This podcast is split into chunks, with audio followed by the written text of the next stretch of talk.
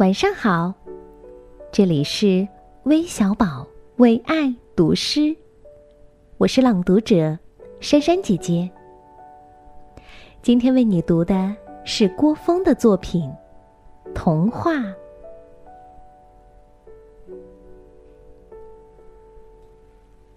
小野菊坐在篱笆的后面，侧着头想到：“我长大了。”要用一把蓝色的遮阳伞。那时候我会很好看。我要和蜜蜂谈话。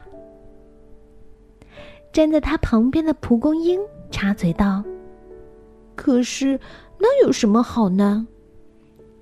小野菊马上问道：“可是你会比我好吗？”我长大了会有一顶旅行用的黄色的小边帽，我要带一只白羽毛的毽子，旅行到很多的地方。小野菊沉思地说：“哦，那真的很好。可是我不要像你。”